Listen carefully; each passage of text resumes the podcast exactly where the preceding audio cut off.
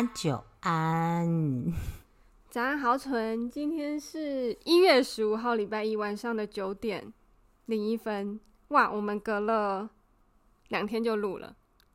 对，因为我明天放假可以剪。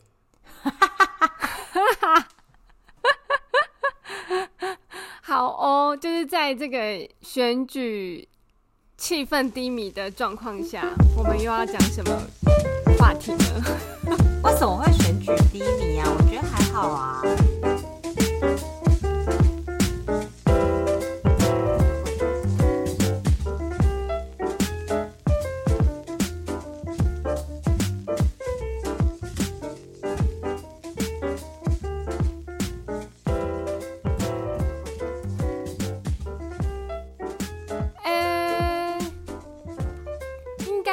大家各自都有很低迷的点，那赢的人也未必是觉得开心的，好吧？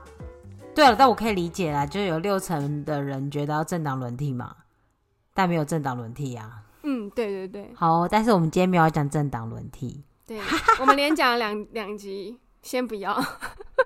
我们今天要来讲一个很世俗的东西，就是什么是成功？嗯，什么是成功？我不知道。上一次有人问我的时候，我是回他说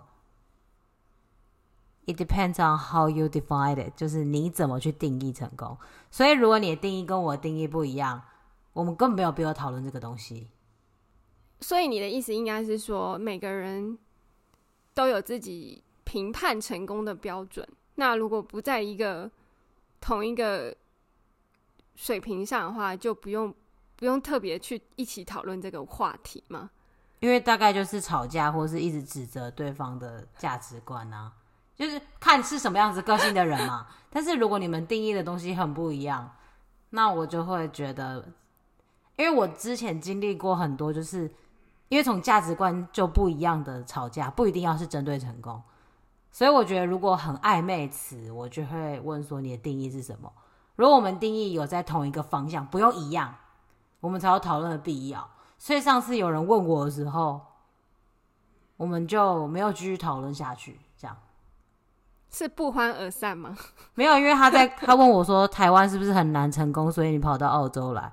我说那取决于你怎么定义成功吧。没有，因为很不熟的人，只是很闲散的在聊台湾跟澳洲的区别，然后不知道为什么他会聊到成功去。嗯，我觉得。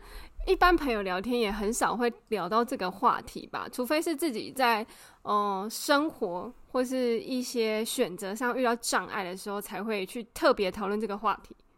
那我猜就是跟我聊的那个人，我们真的很不熟，真的很不熟，大概就讲过三句话这样子，就包含那句成功那句话三句这样子。但是那他也还蛮妙的，就是特就是不熟还跟你讨论这个话题。哦，因为我。共通朋友很熟，嗯，对，嗯，了解了解，对，所以就真的很单纯的只是闲聊。然后我猜测他可能是，可能最近可能是他有创业或者他有他的事业在进行中，所以才会讲到这方面的东西。对，因为在台湾，如果不熟的朋友跟你聊成功的话，都会有一个局面。我我比较说比较好笑的点就是。都会接着就会说：“你听过安利吗？”对，我知道。然后我我所以我在很不熟的朋友，如果问这个的话，我都会有一点抗拒。我觉得我那个状况比较，就我觉得这个人应该是事业心比较强的人，他才会问成功。嗯，但我知道他的出发点是因为他以前不认识我。他只是想知道为什么我会不在台湾生活，在澳洲生活，是因为生活比较难吗？然后他可能只是想举例比较难获得所谓的成功，嗯，就是可以理解他为什么这样问，但是别人会讲的是别的方面，那这个人可能是事业心比较强，嗯嗯，对对对对对，理解理解。我觉得我跟你的定义可能也不是这么相同，但我们可以互相理解啦。但是我自己对成功的定义就是没有定义。跟我蛮像的，但我没有定义的原因是，我会觉得我想做又力所能及的事情，我行动力不到很强啦，就是我会去做，然后如果我不喜欢，我就会知道我不喜欢。虽然我失败，但我会很高兴，所以我不会在那条路上前进，然后就是一直浪费时间。当然，如果我能做又力所能及，我会试着去做做看。嗯，然后如果是我觉得，嗯，我可能有一天会做到的事情，我就会回答人说 maybe next year。但是就是一个 不给自己设限的角度。但如果我不喜欢，我就会直接说我不喜欢，我不要，那不是。所以你的想要跟不想要是很明、很很可以很明确的，就要不排斥，我就会试试看。然后喜欢，我就会说喜欢。当然，如果我确定我不要，我就会不要。嗯，所以我也觉得很难定义是一件事情是成功，因为我觉得成功是一个太模糊的概念。但如果你说成功的存到多少钱，那我就会觉得哦，我在路上，成功的路上，那我就会说 on the way。那比如说，成功的，如果你定义成功为成功的做某件事，就譬如说哦，成功的倒立，那我就会说我已经成功了，我下一个目标是倒立走路之类的。嗯，这样我就会觉得、哦，这个成功是可以被定义的。但如果你只是说成功，我觉得很难回答你呢，跟继续聊下去。我觉得很想要知道你所谓的成功是什么？有八栋房子吗？就如果你可以定义成这样，那我好像可以跟你聊下去。就是哦，有一天我也希望我有八栋房子，嗯、所以我会想要知道你就是你成功的定义是什么，我才能，不然就没有什么好聊的啊。因为成功两个字实在是太大也太小，确实是。蛮广泛的，就是可以很广义的讨论，也可以很狭义。没错，没错。那因为前阵子我刚好有听 podcast，然后有讲到一个，就是呃，反正就是那个主持人觉得说，就是他曾曾经一直在工作上追求一个感觉，就是他很记得他过嗯高中三年读完书，考上大学的那一刻的那个成成功的感觉。但是他出社会可能十年，从来没有追求到这个东西，因为再也没有了。那他想到以后也不会有了，就他他想要追求的是，哦，我冲了好几里路，然后终于到了一个终点了，我可以休息了。嗯，我明白你的意思，我也明白他的意思。对，然后因为人。接下来就是无止境的工作嘛，你工作完一个 project 就会有下一个 project，或是你其实手上还有另一个 project 在 ongoing，那其实根本就不会有那一天。那你也可以把它，就是，当然我不是他，我不清楚他生活的难度有多大，但我就会想成，我这也是我现在生活的方式，就是原子习惯里面有说，你要把它拆分成很多小目标。如果你的目标，你的你的成功是指。嗯，可以成功完成老板交代事项的人，那你就是一个成功的人。如果你的成功的定义是这样，嗯、那他如果是，呃，他的那个成功很难再现，是因为那个那个情境是很难复制的，因为你一生只会有一次十八岁考大学。对啊，所以其实那是一个很难再现的成功事件。但是那个心态可能是，哦，那种成功的感觉，或是那种有成就感的感觉，如果他可以再去。嗯，定义或是再细分要如何再现那个感觉的那种努力的过程，或许他有机会。嗯，对。但是其实就是把大目标拆分成小目标是很困难的事情。嗯嗯，我可以理解，因为我也花了很多年才理解到，就是我想要成为一个健康的人，这句话有多难。好，就是因为你，因为他在讲的这个议题，我有想到我们之前有讨论过原子习惯这件事情。嗯、那确实，另一个主持人有跟他说，就是拆成小目标。然后他他后来的生活方式就是，哦，他只要拆做到其中一个小目标，他就觉得他那天已经很厉害了。他是这样子在过日子的，他会觉得比较饱满，就是生活比较饱满，而不是一直在追求一个方向，可是你永远。找不到你的成就感来源，对，这也是我现在生活的方式之一。我觉得读过《原子习惯》的，好像都会做很类似的事情，但我的就更简单哦。嗯、如果我今天有去上班，有去运动，我有煮晚餐，这就是我今天要做的三件事。我今天就不会再做别的事了。有，你之前有提到，就是你只要这件这三件事要做的话，你那天就不会再做其他事情。然后我比较像是那一种，就是我想要做很多事情，可是其实。很难达成，我们就有点像是那两个主持人，就是你是那个会猜习惯，就是猜习惯目标的人，然后我是那个可能一直在追求啊，我完成了的那个人。但如果我们终结目标都是成为一个健康的人，其实就是你有煮一份好吃的晚餐是健康的人，你有去运动是健康的人，你有去赚钱，你确定你的未来的某一段时间能收到你今天赚钱的那一笔钱的钱。你也是一个健康的人，哎，其实我就是一个健康的人，我觉得我成功了，我就是这样想的。嗯嗯嗯，对啦，所以我觉得这个是需要练习，但是我觉得跟个性也有点有点相关。当然，个性是可以靠嗯后天的需要被雷打到，像我就是被雷打过人。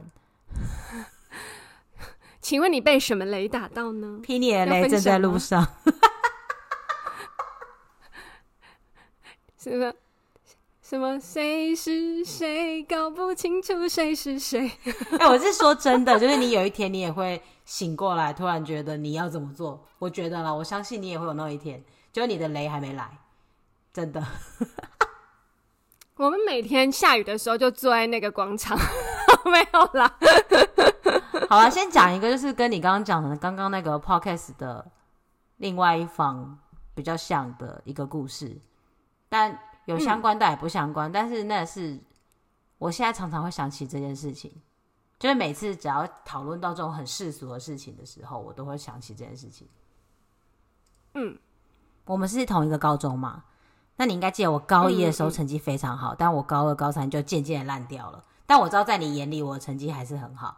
但我高一的时候成绩是非常好，嗯，没错。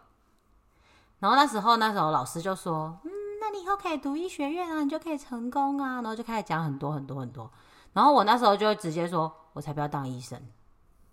我不当医生是因为我不喜欢。我这句话没有别的意思，嗯、没有任何别的意思，没有贬低医生，没有任何的意思，就是那就是不是我想要做的。”嗯，然后他们把这件事情解读为我连医学院都看不上，我是一个很嚣张的学生。有后来有几个老师很讨厌我，因为他们觉得我很嚣张，就是我怎么可以这样讲话？但是他们根本没有想要了解我的意思，然后他们就曲解我的意思。我真的没有想要当医生，我没有觉得我可以当医生，我不觉得我的眼睛可以拿那把手术刀。我也不觉得我听他的心脏就可以听出什么东西来，我不觉得我是那样的人。嗯嗯，而且我也没有觉得那样很帅、很酷、很职业要救人。然后我也没有觉得那可以赚很多钱，那因为我觉得很辛苦的赚很多钱，没有什么意义。对哦，你那时候好快就可以理解哦。我那时候还觉得就是。上班族就是要工作到很晚，然后才是一个成就成就的来源。没有，我那时候觉得当老师或是开学校可以赚很多钱，因为我就看他们这样赚钱。那也要当私校的老师，或是开一个就是私人的教学机构。对了，但是我可以那时候就有点类似。然后那时候我们另外一个好朋友有问。那个总监问题说：“你觉得你是商人，你还是还是你是教育家？”哇，好直接的话题。对，但是那时候就我那时候当然没有现在想的那么深远，但我觉得那些事情都有影响我。就是，嗯，所以他们眼里的成功，你成绩好的人的成功就是念医学院当医生，但他们没有想过那不是我要的。我那时候就会一直在想这件事，所以我会觉得，嗯，这些人的想法真的好奇怪哦。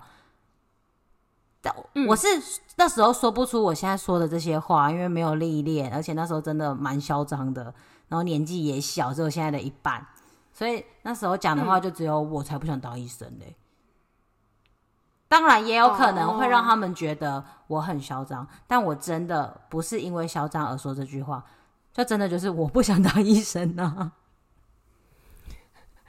我觉得是长大之后才比较知道要怎么样把自己的话或是想法说出来啦。确实，尤其是如果你真的也没有很想要跟那些人多多多讨论一下自己在想什么话，确实也会讲的比较，嗯。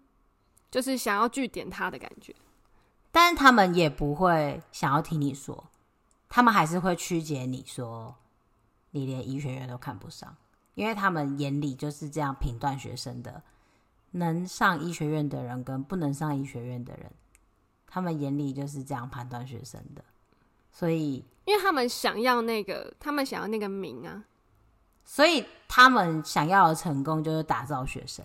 所以其实这时候就可以带回来，嗯，所以究竟我们想要的成功到底是什么呢？就看，对啊，就看每个人怎么定义，因为他们是在开教学机构的，那确实是需要有，管你是不是上医学院，或者是你去上国外的大学，对他们来说都是一个他们可以再继续发展下去的，或是更扩大自己的呃教学机构的的的，的一个招牌，对。嗯，但是就是你可以看到他们世俗的成功，像在我们身上就可以看到哦。所以几个学生上什么样子的大学，就是他们可以量化的成功。嗯，那当然，他们后来的表现应该是寄托在国中部上面啦，因为毕竟我觉得我们班都是善假人卡嘴啦。大家都是为了那个奖学金而来的。那其实真正他们是想养的是一批贵族中学生上来的贵族孩子，因为他们后来在我们高三那一年还有引进一些去中国念书的几百万的计划。不知道你记不记得？我们都有去听那个讲座，他就是有请一些我完全忘记了办那个中国留学的人来帮我们介绍，然后就说哦，你可以读什么科系。然后几百万这样子，但对我们班上的学生是不会有用的啊，因为其实我们班上的学生，我印象中没有真的很有钱的。目前有有那种比较小康或是中上，但是没有什么什么真的可以马上就掏出几百万让你去读书的啦。对啊，可是那个就是连一开始办就要一百万之类的，我们。我不觉得我们班上有任何一个人的父母可以直接掏一百万。我觉得他们的受众搞错了，耶，就是这些人不会来读我们这样子的升学机构啊。对啊，因为他们有真正的贵族学校。对对对，而且如果真的成绩不好，早就已经送出国了。对啊，因为我知道的都嘛小小的就送到国外去。他们就算再怎么烂，也有一口好英文，因为他们小小就送出去了。对啊，所以嗯，我觉得他们搞错那个，或者他们真的，因为他们在台北是好像是不是办的还还 OK，也不是说很好，就是还 OK，是因为他们了解那个区域跟大家大致上的习性结构什么的，可能他们第一次到我们那个地方。办升学机构，他们不太了解这边的 层级吗？或是团体的结构这样子？对对对，所以其实因为我现在做的工作，跟我原本念的、跟我原本擅长的东西都没有关系嘛，所以其实我常常会想起念这段高中的这些故事，嗯、我会觉得，嗯，那时候他们想要我的。达到的那些成就或是成功，跟我现在的生活真的是大相径庭。所以每次其实，在聊到这些事情的时候，我常常会想起高中的那一段时光跟发生的事情。嗯，高中那段时光，我已经没有很久没有去想它，因为我觉得有一种就是，但已经就是。我只能说，就是遇到大，就是我现在还很好的朋友，是很很幸运的事情。但是我是说，整段路，如果在我知道以后变这样的话，我觉得他他是一个下，就是走错一步棋的感觉，很大一步棋啊。就对我的人生来说，对对对对对，没有错。我觉得不不光是我跟豪纯，就是我们其他同学，因为其实如果他们去他们原本上的学校的话，可能不是这样。我觉得我们班有百分之九十以上的人都是，对，没有错。然后就刚好就是在这个时机点，大家碰在一起，然后一起向下沉沦，好可怕，好像好像水鬼抓交替哦。然后那个水鬼有很一大群，然后抓一堆那种感觉。对啊，就是。我们就一起像，我们就有点像一起坐在铁达尼号上，然后它就断成了两截，然后分成加一两班，然后一起向下沉。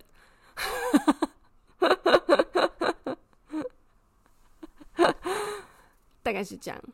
而且，其实我觉得，形塑一个人对于成功定义啊，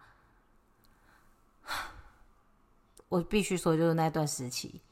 就是高中那段时期，必须说，因为其实有很多人就在那段时间，他第一次有机会选择自然组跟社会组，或是三类组，一二三类组，然后甚至有些人会突然，嗯，高一高二，然后决定要去考术科，他可能不一定是音乐班，不一定是美术班，但他说不定就是可以半路出家，然后后来大学决定去考术科。但我们都没有那些机会，嗯，我们没有任何选择的权利跟机会，然后我们也没有正常的学习那些音乐跟美术。我当然知道那些课很无聊，你们可能在画一些很枯燥的东西，但谁知道我们这中间没有美术高手呢？谁知道我们中间没有钢琴高手呢？嗯，对啊，就是我们有点像是关在一个地方，然后按表操课。然后你什么时间要做什么，大概就是这样。但大部分的人又志不在此，多数是百分之八十吧，我都觉得有可能这么多。而且你一直念书呢，你也遇不到外面的人，然后你根本不知道外面的人考得怎么样，他们长怎样。那你看，譬如说一般念普通高中的人，你就算没有去补习班。你班上会有同学去补习班，他们会告诉你一些别的学校的天才或别的学校的蠢材，但我们没有，我们连去补习都要走很远的路，大概两个小时的车程。嗯，我们是完全与世隔绝的，我们不知道外面世界长怎样。对对对对，那时候跟我的枕边人说，就是。我很羡慕，就是一般高中可以在下课的时候去补习，然后多接触其他学校的人，知道大家在干嘛。我觉得我那一段时间是很空白的。对，然后我们就只能不断的挑战校规，因为我们也没有别别的事情可以做，没有。而且我跟你说，就是你们要想，就是我们虽然是升学班，但是其实这个班级的。层就是层次是参差不齐的，就他并没有真的很做很好的，怎么讲规划嘛，或者什么，我不知道怎么讲。对，没有，因为他就是一个想要在乡下地方重现他美好风景的一个选错地方的教学机构。而且他们的老师也都蛮可怕的啦，不得不说，他们的行政组蛮可怕的，但他们的师资组是不错啦，是不错啦，对对对，师资不错，但是行政组可怕。对，那我讲回来，其实在这段我们应该要很有独立自主能力的时候，我们没有学会自我判断、独立思考。跟现在的小朋友有点像，他们是太早接触到那些呃乱七八糟的资讯，说乱七八糟不太好，但是就一言以蔽之，反正就是太多，以至于乱七八糟。而我们是被决定了，你只能这样，你只能那样，我们丧失了养成我们人格很重要的一个部分，就是自己决定，以至于我们其实我们高三毕业那时候，其实。我们会比一般高中生更茫然。嗯，没有错，因为我们真的完全没有选择的权利，完全没有，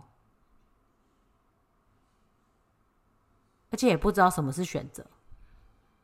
嗯，我那时候问很多人，就是上的学校啊、科系什么，其实大多数大家反应就是，哦，我不知道啊，但是我上了，就是这样子诶，就是应该是要在一个很很知道自己想要什么，然后努力去进攻的状态下，然后得到一个自己选择的结果。可是我们是完全没有的。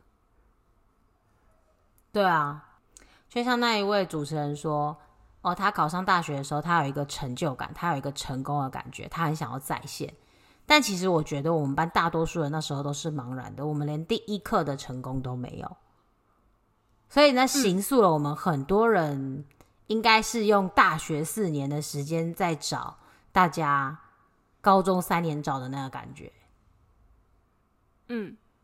以至于我们对于成功的定义会有点茫然，所以其实我们两个的定义都不会是很世俗的定义，或是很能被别人理解定义，或是我们两个都没有定义的原因。我觉得很大一段时间是在人格养成的时候，我们就会剥夺这个能力。我们真是可怜。我不知道我们下一届或下下一届是不是也是这样，我不太确定，因为我跟他们。应该算是没有到太太有联系，但是我觉得应该也会有差不多的情节发生。我觉得在我们的下一届应该会跟我们很类似，但我们的下下届跟下下下届就会好很多。嗯，就是意思是说他们比较知道怎么办机构了，或是比较知道怎么适合这个环境跟这这个乡村的小孩。的方式，教学方式吗？我觉得一定都会慢慢的改善，然后再来是我们的之后面那一代，他们其实更是天生使用网络的族群，他们可能更是天生就会懂得，更会找资讯。嗯、他们不一定比我们聪明，嗯、我觉得聪明什么都是还好，都是其次，但他们天生就比较会使用，就是这些资讯，就是。嗯，有人就是天生就有网络啊，但我们小时候不是不是一定有网络的，但其实，在我们后面两三年之后，他们就是本来就有网络了，因为在那一年就突然都变得很便宜、很普及了，大家都有了。嗯，对对对对对，所以他们获取资讯的能力跟方法都比我们好，所以他们会比我们从一开始就更知道要怎么做。而且在管理我们上遇到的问题，会在管理他们的时候得到修正跟改善。所以其实我们之后的学生一定会比我们好。我们是第一届嘛，对啊。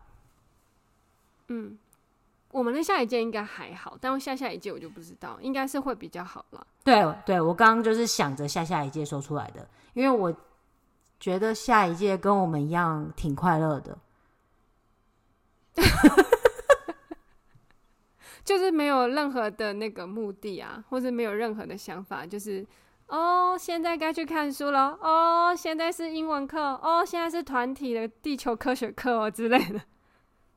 对啊，就不太知道为什么我们要上地球科学课，因为你知道，如果你是在一般高中的话，哎，你可以不要上，你知道吗？哎，我 even 不知道这件事，哎，我是后来才知道的。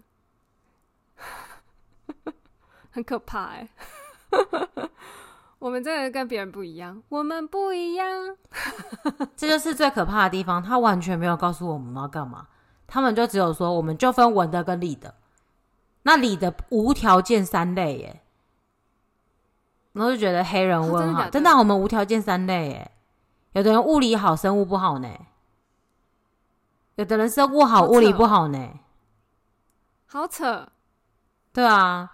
所以，其实我们真的被剥夺了很多东西，以至于，其实我觉得我们，但当然，如果我们出去外面很世俗的、很社会的打滚，我们可能会说出一些一个很世比较世俗的成功的定义，但我们现在连成功都说不太出来。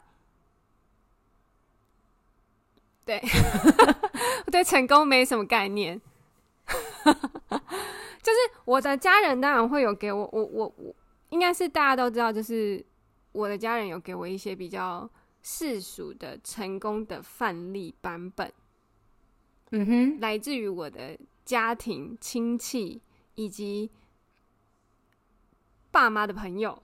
嗯哼，对，但是那对我来说都不是一个，我觉得哦，应该要成为成功的范例，或是我想追求的目标。就是有两个原因啊，就是第一个就是我刚刚讲的，我们其实，在人格养成的过程中被剥夺了很多东西，所以我们并不会知道想要，然后去努力可以得到那个东西。我们只有想要不行，想要不行，不想要你给我去做。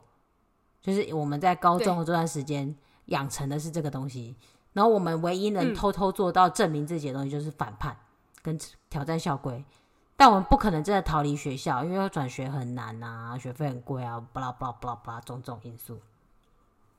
对，而且你其实老实说，我觉得要衔接到外面，心脏要很大颗。就是有同学是这样，就是重考而已，嗯，就是重考而已。但是那个就是要再多花时间，或是多花父母的钱。我觉得那个时候我们根本也 even 不会觉得应该可以坚持这件事情，嗯，因为我们不知道我们要什么。嗯，没错。对，那再来就是你周边的范例，你不会觉得是好范例，原因有很多。有一个很大原因，就跟刚刚我说的一样，我就没有觉得当医生很好啊。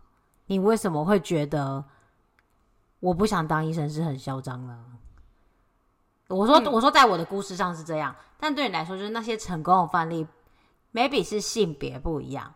maybe 是成长环境不一样，其实有很多变因，有很多 X factor 会去影响那个人的成功看起来。但是你现在看起来他好，大家不要忘记耶，大家都只会讲好的，不会讲不好的啊。对啊，虽然我觉得我的我的妈妈应该是比较喜欢讲我不好的啦，所以全世界都就是整个亲戚家族都知道我不好，但不知道我的好在哪里。但我们家也是，我小时候是我只有好的，他们也会说，你除了成绩好还有什么啊？我除了成绩好还有很多哦，我除了成绩好还会打人呐、啊，跟老师吵架。没有，你你写字很好看，这是一个我觉得很棒的优点哎。然后他们就会说，你当老师刚好。写字好看可以去做行政啊，可以去做。帮人家写写东西啊，或什么的，或是网络上有很多文青啊，就写那个那个叫磨铁，就可以赚钱啊。可是他们看到的就是我考上教育大学，我写字很好看，他们就会觉得你就应该是这样啊。你还有很多优点，你很会写东西。我我说不是写好写字好看的，我说你很会写东西，你很有。一些自己的想法啊，但你家人不会看你的日记呀？是啦，你也不想要你的日记被你家人看到啦。对，没有错。但就是，唉，让我记得，我永远记得我小时候，就是我第一次有梦想的时候，我第一次觉得我好想要做一个职业的时候，我是被打枪的。之后我就再也不知道我自己要什么。可是你知道，到现在我们大家都还觉得你那个梦想，你依旧是我们这里面那件事做得最好的人。到现在，我们还是会觉得你做得很好。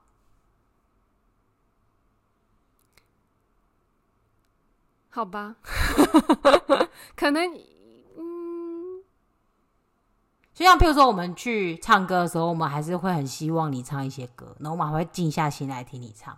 因为你有那个才能，但我们没有。我们唱歌就是只会开门见山，但是 不会。我觉得你们你们进步很多很多很多。很多谢谢谢谢，你觉得我们进步？你看，你可以说我们进步，所以你是在制高点上看我们呢。不是，你知道我们另一个同学，他以前是会破音的，他上次没有破音呢。Oh my god！对，因为我们，因为因为我们是。你从制高点上看我们，所以你觉得我们进步。但我的意思是，因为你做得很好，你才会觉得我们是进步。所以你要知道这一件事情。好，但但当然，谢谢你的夸奖。但当然，你要我，你要我很直接的，就是很直截了当的，就是说，哎、欸，你就是我们的老师啊！你也知道我们也办不到啊。但 没办法，没办法，我也没我我也没办法接受这样子。就是我们突然就会说：“哎、欸，你真的很棒哎，你应该要教我们，你要多教教我们啊！我跟你学，我给你钱。”我觉得你也会不习惯吧？但而且我没办不到。对对对对对对，不要这样，不要这样，会觉得很奇怪。你们你们是不是投错胎了？还是谁什么谁的灵魂附在你身体？但是我会觉得，如果我是你，我会觉得，嗯。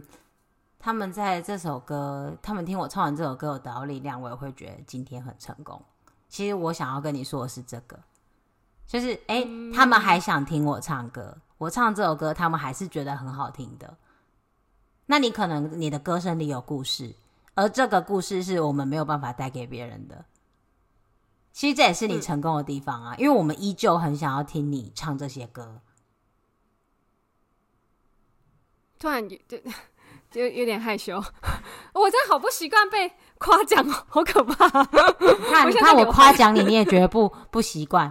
但那你平常你会觉得你你别人都没有说你什么好的，你看我讲你好的，你又不习惯。那是因为我从小在一个被嫌弃的状态下长大的嘛。没有啦，但是我会觉得。成功的定义本来就很难定义，而且其实它真的好暧昧，而且它很容易跑题。你看，像我们就跑题到有很多，就是你看被嫌弃、被讨厌或什么。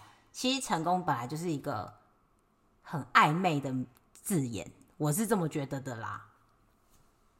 但我觉得一般世俗大家就会说，成功就是你女生的话，就是嫁了一个好老公。可以生小孩，有房子住，但是被打。大家吃哦，没有，就是幸福美满，这个就叫成功。我跟你说有多好笑，有这个故事超荒唐的，就是我的某个亲戚，反正就是跟我那个女生跟我差不多大，然后她高中肄业，嗯，她读私立的高中，然后好像还是。就是普通的那种有有戏的，不是普通高中哦。就是他他肄业，然后在我小时候，就是那个时期，就是我们关关在学校的时候，就很常听说，就是嗯，他就跑去跟男朋友住啊，都不回家，然后就高中肄业啊，然后就去打工，然后就是就是会会买很贵的衣服啊，这样子。然后我的理解就是，哦哦哦，可是我听听就过了，因为我觉得。我自己也没有好到哪去，对，好，然后一直到我们大概，我记得是我们在澳洲的时候，突然有一天，就是我妈跟我说她未婚怀孕了，然后要结婚了，然后我就说哦，好哦，然后她说你知道阿妈有多生气吗？不啦不啦不啦不啦不啦，还是谁谁谁有多生气吗？因为她就是家族里面长得最漂亮的啊，怎么样之类的，好。然后，现在的她，她老公家里很有钱，然后自己又很努力，所以她不用工作，然后生了一个孩子，就是只要顾小孩。我妈就跟你说：“你你不觉得她这样过得很好吗？”嗯，我就说：“这是见人说人话，见鬼说鬼话啊！” 所以我高中都这样子，然后就这样子，然后去找一个这样的老公，也算是一个成功吧。就说你那时候要去台积电轮班哦，因为你知道以前我们家就会说，你怎么可以去做作业员什么什么的。但如果我现在想一想，如果我就是去做作业员，然后嫁给工程师，然后就过了幸福美满的日子，好啊，我就可能感情也没有很好，但是我有很多钱，那也算是一种成功啊，对他们来说。你就可以喝贵妇下午茶，你就可以前几天你就可以早上去投票，然后投一号，然后投完一号以后，你就可以去那个贵妇下午茶，然后就还大家一起讨论，就是哦，我们新竹这边呢、啊，大家都很理智，我们我们就是科技村，我们都会投一号，你就加入了呢，我就住在关心里了，对不对？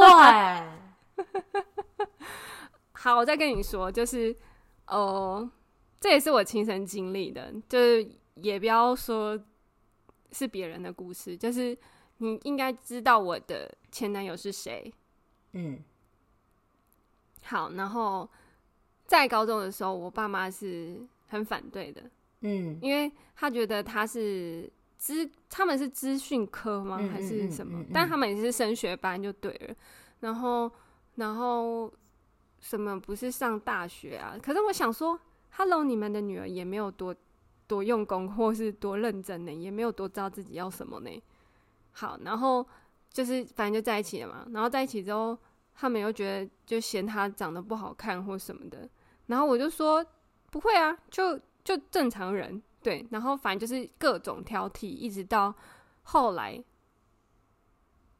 反正就是我们分手了嘛，就换掉了。然后再更后来，就是出社会之后，他们就问我说：“啊，那那那个男生现在在干嘛？”我说：“哦，他在台积电呢。”他说：“哦，就跟你说不要分手嘛。”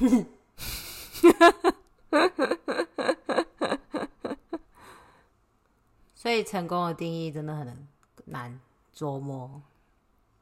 嗯，就是在我身上的两件事情，好，分享给大家。那我最后讲一个在我身上一件事情给大家琢磨，琢磨琢磨看看哦。嗯、是是是，好。我用了十年换到了一本护照，但这是澳洲人出生就有的。嗯、我算过了，澳洲人十三四岁。他就开始工作的话，因为这边工作可以领退休金，所以他只要在麦当劳快快乐乐打工，嗯、然后二十岁开始当店长，然后当五年十年，他大概就财富自由了，因为他的退休金会累积一笔很厚很厚的财富，然后他平常赚钱本业也有钱，嗯，但我用了十年，我才刚开始做这件事情，当然每个听到我在澳洲已经就是。到现在有这个公民的身份的人都会说：“哇，你好厉害哦！哇，你好成功哦！”但我在这里，其实我每天感觉到的都是啊，那跟我一起扫头咖的小妹，她现在工作好香哦。我觉得如果我十八岁的时候可以跟他一样扫头咖，真的很香哎。就这样，就是你，所以你说成功是什么？嗯他十八岁的人生，我觉得超级成功哎、欸。但我们看你，我们觉得超级成功啊。所以就是喽，成功的定义就是不一样喽、嗯。对啊，就大家看大家怎么想喽。就像我们也有那个共同朋友，觉得他自己有他成功的逻辑啊，他也没有觉得。去国外移民很成功，或者是怎么样之类的，他只是觉得哦，祝福祝福，嗯，很棒很棒，加油加油。但是说一句实话，就是我会羡慕那十八岁的小妹，但你们不会羡慕那十八岁的小妹，就跟你身处的环境也有很大的关系。嗯，所以所谓成功的定义，真的就是你自己去琢磨琢磨啦。嘿呀嘿呀，没有错。像我现在看那十三岁泡咖啡很好喝的麦当劳小弟，我都觉得这小孩会成功。哎、不得不说，就是啊，我觉得这样讲又太长。反正就是大家都知道我，我我我我很想要去，那我有想要计划这件事情。然后其实还蛮多人问我说，去了到底要干嘛？不一定会成功啊，或者是去了之后，然后呢，你得到什么？但我很想问，就是比如说，就是。那些问我的人，我会很想说，所以你觉得在台湾可以得到什么？就是每个人不一样嘛，对吧？你可以得到一段你很努力，只为自己，什么都不管的一段时光。你会知道拼尽全力的你，在这几年你可以做到什么程度，而且你会很为很为为你自己骄傲，因为你是一个人做完这所有的事情。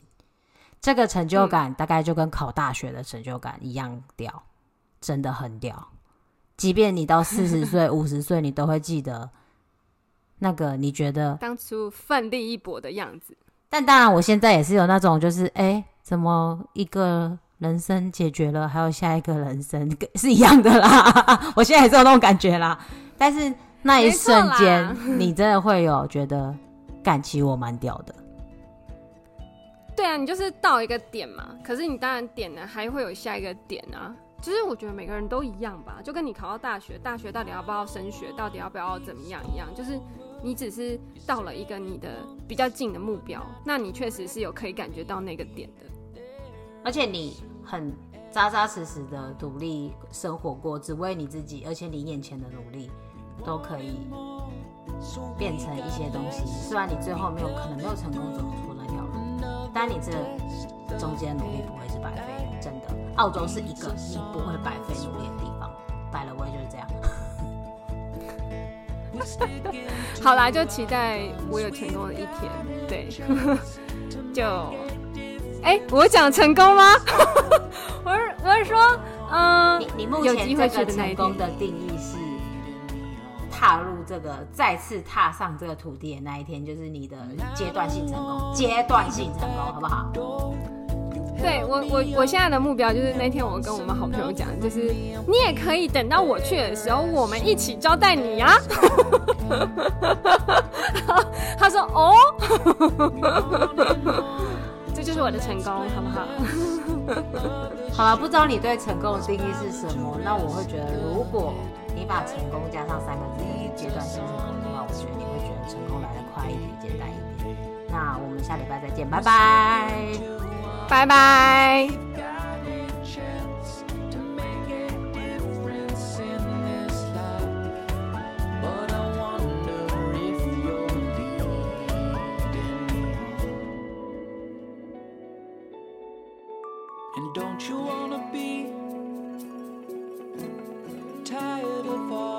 this thing.